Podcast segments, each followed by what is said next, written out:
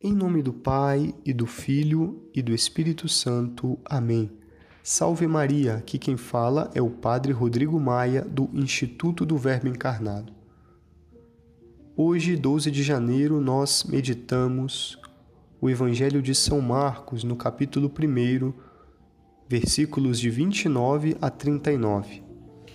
Nós lemos hoje no Evangelho o episódio onde Jesus, saindo da sinagoga, se encontra com a sogra de Pedro e a cura, a cura de uma febre, e diz o Evangelho que logo depois da cura, ela começou a servi-los.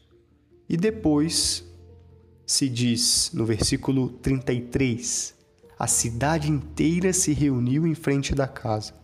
Jesus curou muitas pessoas de diversas doenças e expulsou muitos demônios, e não deixava que os demônios falassem, pois sabiam quem ele era. E no fim do evangelho de hoje, já no versículo 39, nos diz São Marcos: E andava por toda a Galiléia, pregando em suas sinagogas e expulsando os demônios. Caríssimos, nós estamos ainda no início do tempo comum e, assim como ontem, nós ouvimos novamente no Evangelho Jesus enfrentando os demônios. Os demônios sabiam quem ele era e Jesus os enfrenta, Jesus expulsa aqueles que estavam sob o controle do demônio. Jesus é o terror do inimigo. De fato, com a vinda de nosso Senhor, com a encarnação do Verbo, o demônio se viu sem forças. De fato, Jesus, nós sabemos, venceu o demônio com sua vida, com a sua paixão. Nós já sabemos. Jesus é o vencedor e o maligno é o perdedor, aquele que foi derrotado por nosso Senhor. E caríssimos, ouvir este evangelho, meditar esse grande combate de nosso Senhor contra o demônio deve nos fazer lembrar que em nossa vida, nossa caminhada espiritual, nós enfrentaremos esse inimigo de nossa alma, que é o diabo.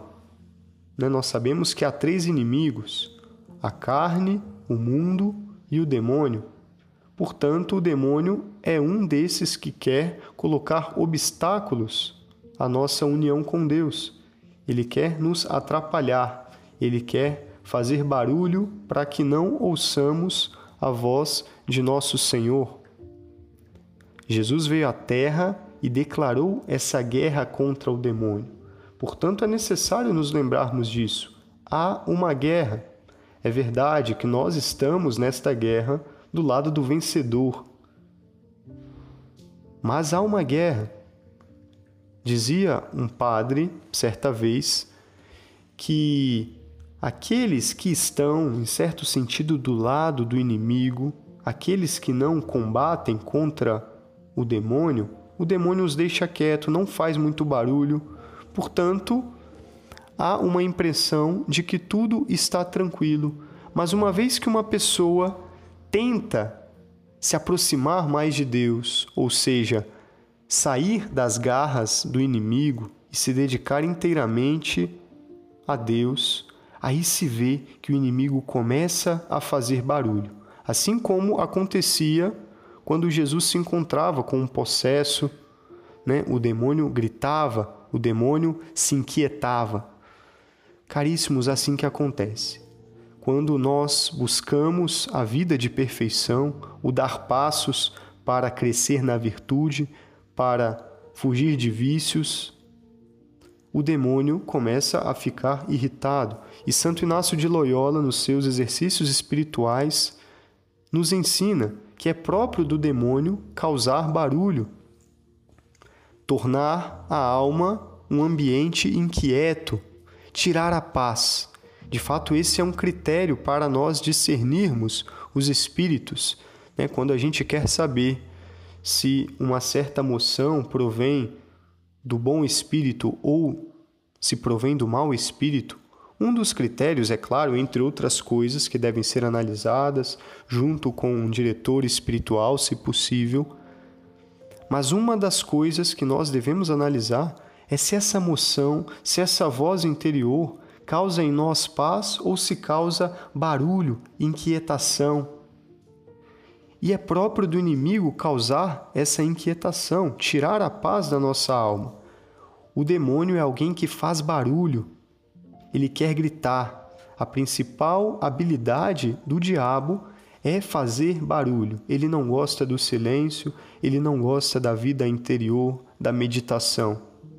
E é comum, portanto, muitas vezes que nós buscamos dar passos nessa vida espiritual, nessa vida de meditação, de busca de Deus no silêncio, é normal que o inimigo queira colocar empecilhos com os seus barulhos, e se nós não estamos apegados a nosso Senhor como deveríamos, facilmente nós podemos nos distrair.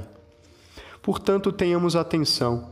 Né? Temos todo um ano começando, né? não sabemos como serão nossos dias, o que Deus vai nos proporcionar. Nós sabemos sim que desejamos nos unir a Deus mas estejamos, portanto, atentos que nessa caminhada, nessa busca de Deus, nós combateremos, haverá batalha, e cabe a nós estarmos muito apegados a nosso Senhor para não darmos ouvido a esse que só quer fazer barulho e nos tirar do nosso foco. Vamos pedir hoje, pela intercessão da Virgem Maria, a graça de uma grande fidelidade a seu Filho, nosso Senhor Jesus Cristo, que pelo derramamento do seu sangue já venceu o diabo, já venceu o demônio e os seus anjos maus. Que Nossa Senhora interceda por nós, nos auxilie. Louvado seja nosso Senhor Jesus Cristo, para sempre seja louvado. Deus vos abençoe.